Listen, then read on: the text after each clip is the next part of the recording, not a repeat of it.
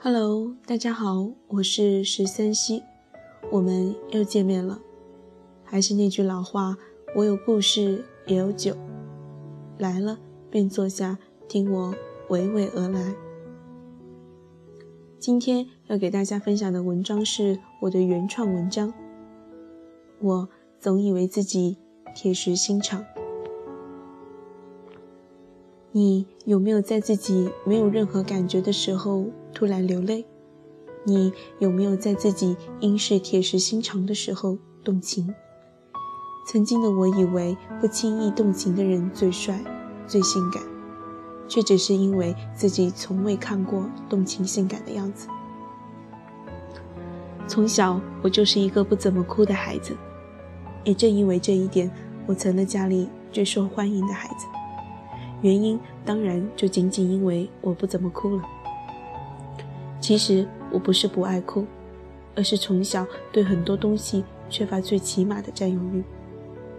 通俗一点讲，就是几乎没有什么东西能够真正进入我心里那个别人不能触碰的逆鳞之位。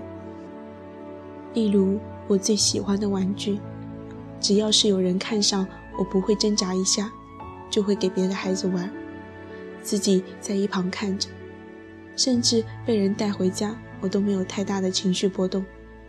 例如，我最喜欢的书，借给别人看之后弄破了，我只是皱皱眉头，然后笑着说：“没关系，还是可以看的。”例如，我最喜欢吃的零食，若是有其他孩子想吃，我也会毫不犹豫地给他，哪怕我只剩下一点点。甚至一点也没有。我就是这样一个孩子，所有在我眼里应该很重要的东西，在快要失去的时候，我的反应都是这样冷静。即使后来会有点不舒服，我也能很快消化它。再次回来的时候，便像没有发生过一样。这样的我在很多人的眼里，应该算是铁石心肠吧。我自己这么认为。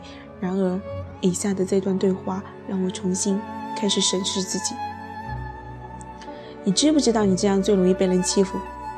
我的好朋友小雪问道。此话何解？谁让你对什么都没有独占的欲望呢？那我们拿走你的东西，你应该没什么意见吧？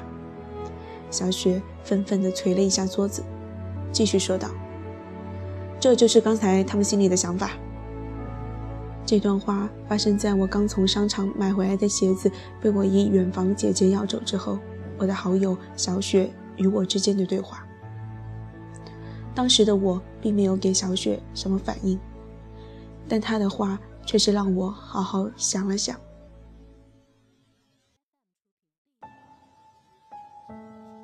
的确，我这样的性子并不是我自己所认为的铁石心肠。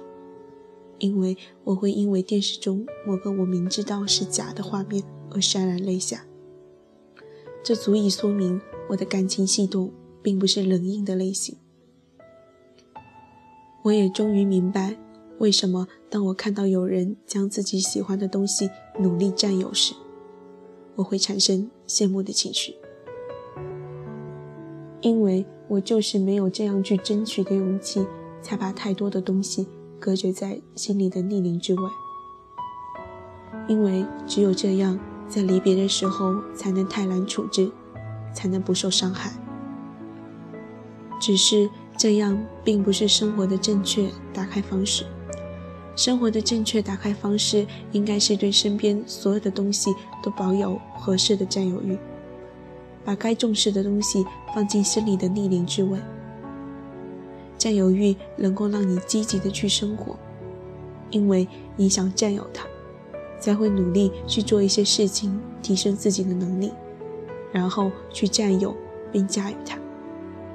心里有个逆鳞之位，才能流露出可怕的情绪，保护自己想珍惜的东西，哪怕它最终还是要失去，也可以拥有更长的时间。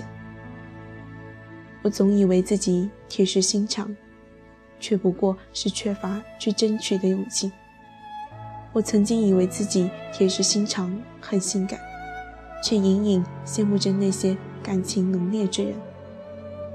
生活的本质就是占有一切想要占有的东西，保护一切自己想要珍惜的东西。当你对一切都不想珍惜的时候，那就想想自己的女朋友或者男朋友被别人抢走是个什么感觉，你就能找到正确的思路了。